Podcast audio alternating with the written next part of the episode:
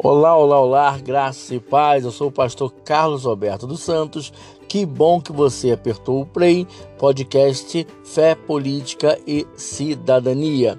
O tema que iremos abordar hoje é as relações entre ética e política.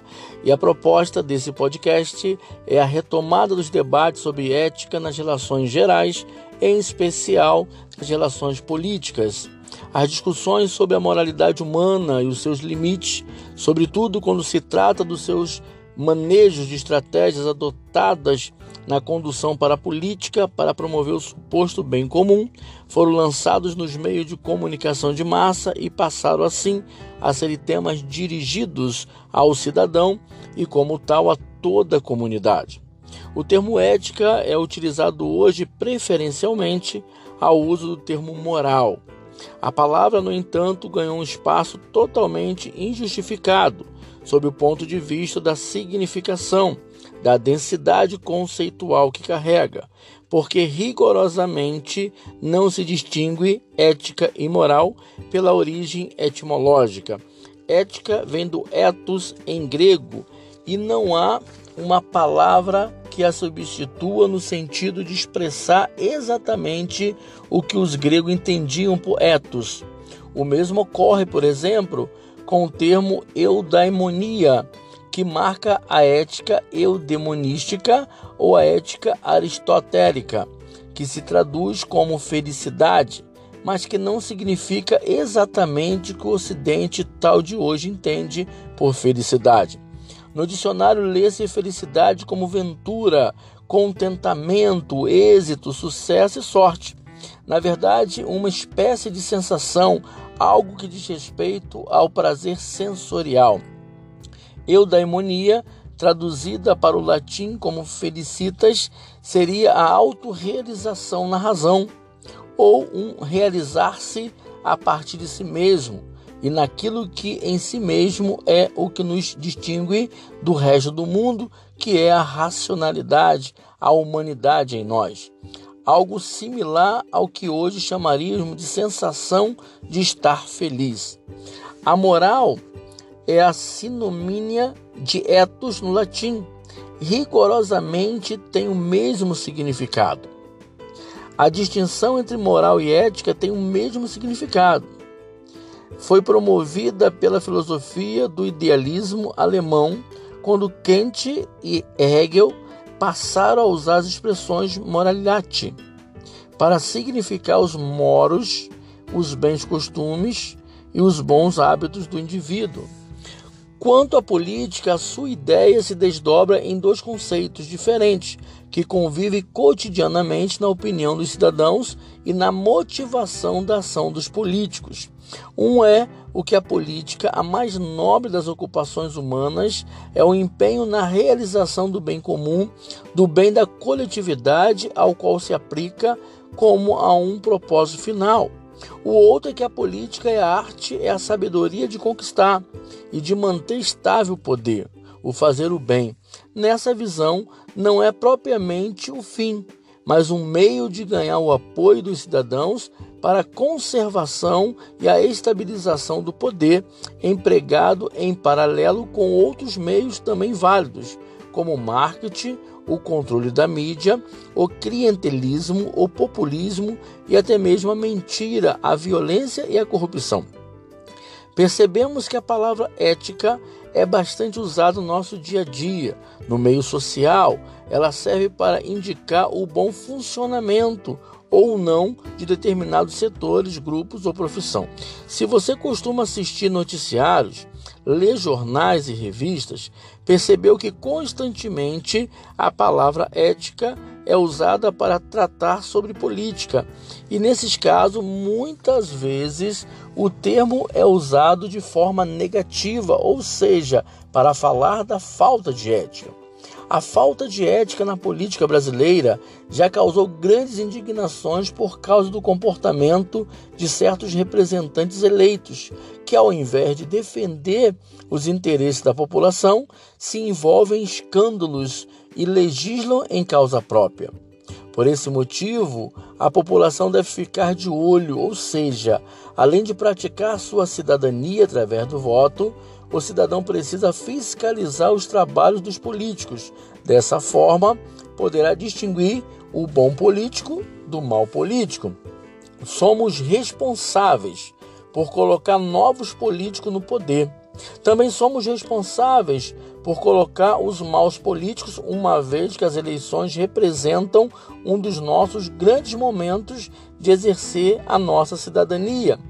Ainda é muito comum pessoas transformarem seu voto em mercadoria, trocando-o por benefícios individuais e pouco éticos, muitas vezes até ilegais.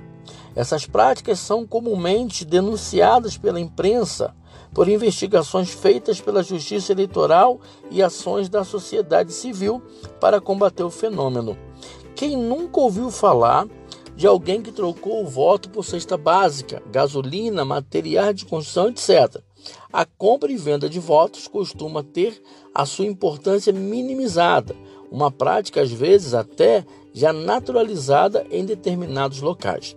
Se você não quer que uma pessoa corrupta tenha o poder de decidir seu destino durante quatro anos ou oito, se for senador, não venda seu voto. E caso presencie alguma situação de compra ou venda de voto envolvendo outras pessoas, saiba que você pode fazer sua parte de cidadão e denunciá-la. Principais crimes políticos: compra e venda de votos, caixa 2, lavagem de dinheiro, etc. Compra e venda de votos é uma prática ilegal. Em seu artigo 299, o Código Eleitoral considera crime o ato de dar, oferecer, prometer, solicitar ou receber para si ou para outrem dinheiro, dádiva ou qualquer outra vantagem para obter ou dar voto ou para conseguir ou prometer abstenção, ainda que a oferta não seja aceita. Para quem comete essa infração, a lei prevê algumas medidas. Para os candidatos, cassação do seu registro de candidatura e caso já tenha já tenha sido eleito, pode ter cassado a sua diplomação. Cabe ainda a prisão de até quatro anos, pagamento de multa e a possibilidade de tornar-se inelegível. A compra de votos é uma das situações de inegibilidade apontadas pela ficha limpa. A sociedade precisa entender que a política somos nós, todos nós, e que o político de hoje nada mais é do que o cidadão que cresceu no mesmo contexto moral e ético de todos aqueles que tanto repudiam os escândalos noticiados no cenário político. Falar de política e corrupção no Brasil atual é muito mais profundo.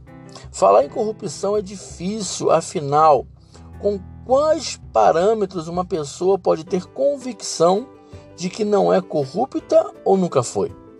Todos estamos suscetíveis a esse mal que tanto aflige a nós brasileiros. O brasileiro já tem a fama de corrupto, o famoso jeitinho brasileiro. Expressão comumente utilizada revela parte disso. Mas será mesmo que o Brasil é um país só de corruptos? Tenho certeza que não. Mas não posso aqui afirmar que todos são honestos. Não quero pregar aqui um discurso moralista, mas quero lembrar que Sim, pequenos desvios de condutas estão no dia a dia do brasileiro. Por exemplo, sonegar imposto de renda, pagar para tirar carteira de habilitação, falsificar atestado médico para justificar aquela falta no trabalho ou a faculdade, trafegar em velocidade acima da permitida na via, reduzindo ao passar pelo radar e logo após aumentar a velocidade novamente fraudar energia elétrica, gatonete, falsificar certificado de curso de graduação, mestrado e pós-graduação na universidade, enfim, todas essas atitudes consideradas comuns pela maioria de nós podem ser um desvirtuamento ético. Então, os escandalosos casos de corrupção, como o da Lava Jato, são reflexo da nossa sociedade. Portanto, o podcast de hoje foi o tema as relações entre ética e política. Espero que você tenha gostado, que Deus abençoe a todos, que Deus abençoe o nosso país, em nome de Jesus.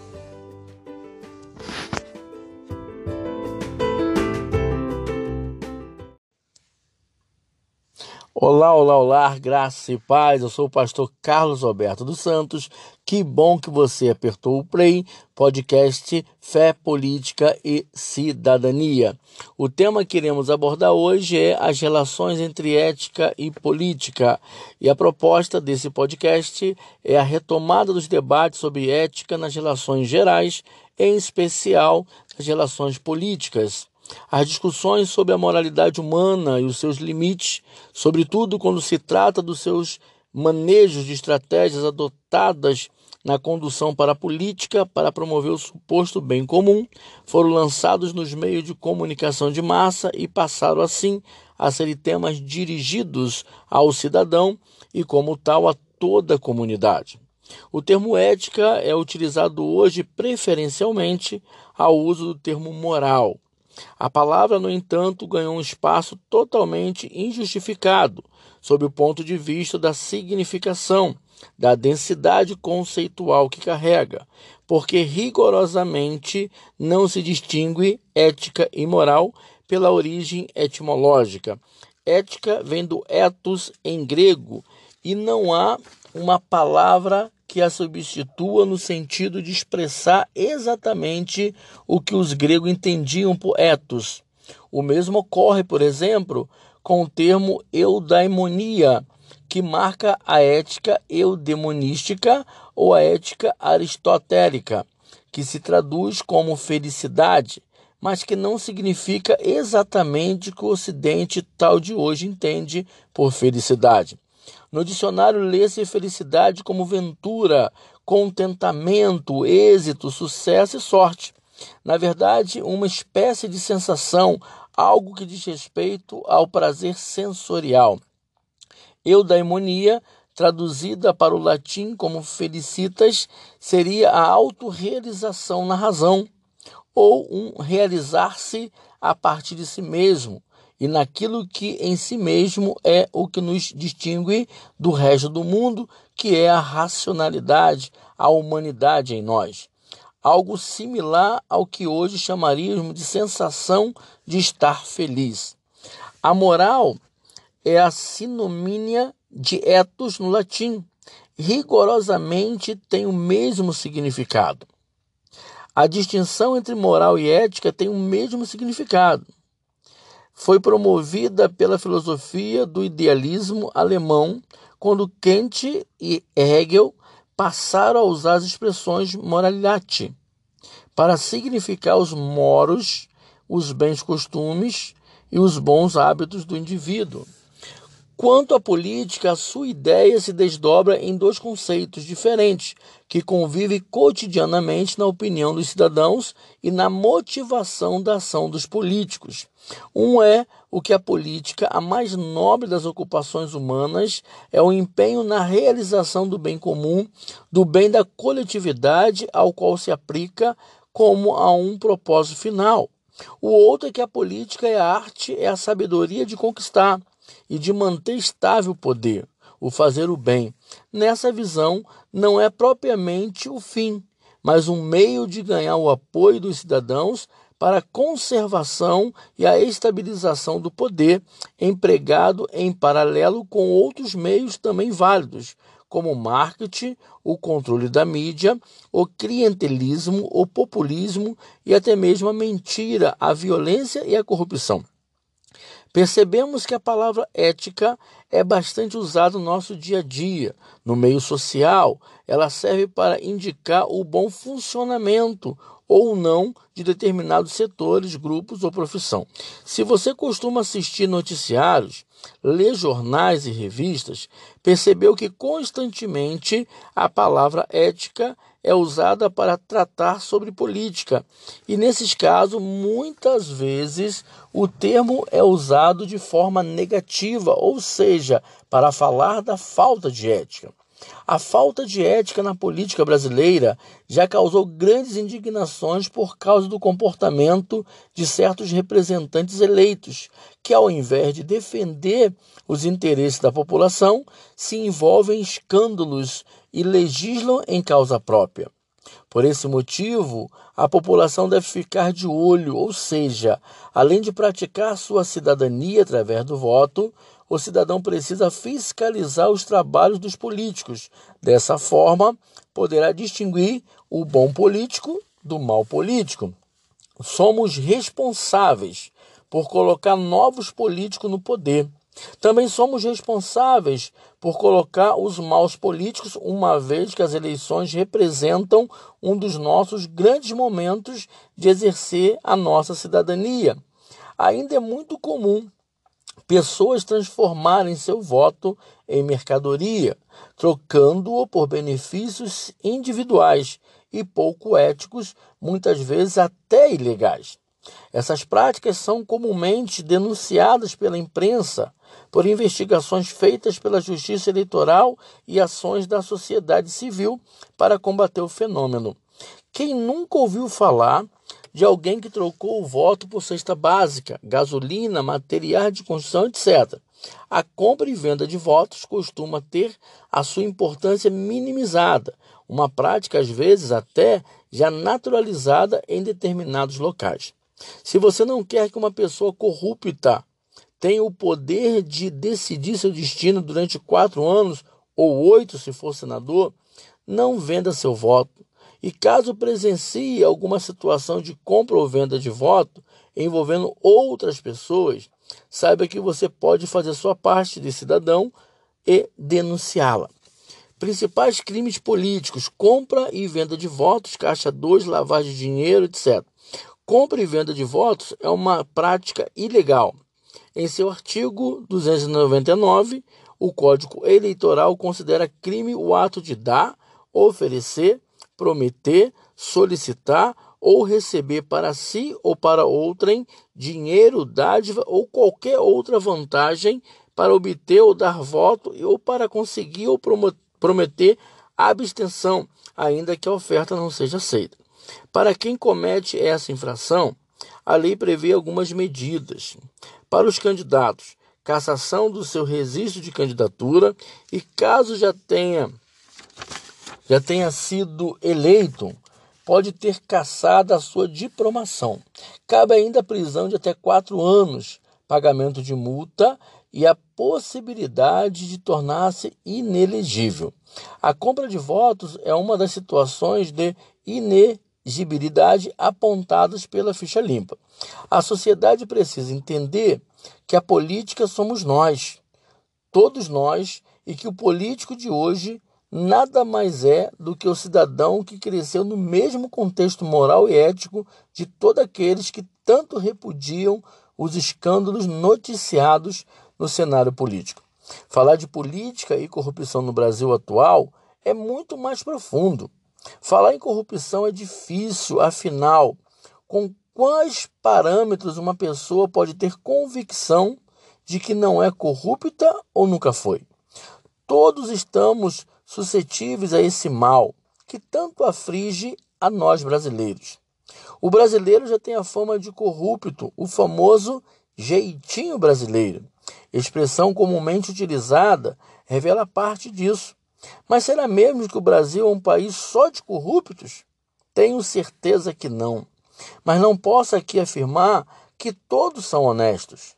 Não quero pregar aqui um discurso moralista, mas quero lembrar que Sim, pequenos desvios de condutas estão no dia a dia do brasileiro. Por exemplo, sonegar imposto de renda, pagar para tirar carteira de habilitação, falsificar atestado médico para justificar aquela falta no trabalho ou a faculdade, trafegar em velocidade acima da permitida na via, reduzindo ao passar pelo radar e logo após aumentar a velocidade novamente fraudar energia elétrica, gatonete, falsificar certificado de curso de graduação, mestrado e pós-graduação na universidade, enfim, todas essas atitudes consideradas comuns pela maioria de nós podem ser um desvirtuamento ético.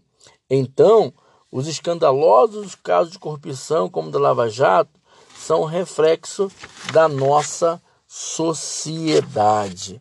Portanto, o podcast de hoje foi o tema As Relações entre Ética e Política. Espero que você tenha gostado, que Deus abençoe a todos, que Deus abençoe o nosso país, em nome de Jesus.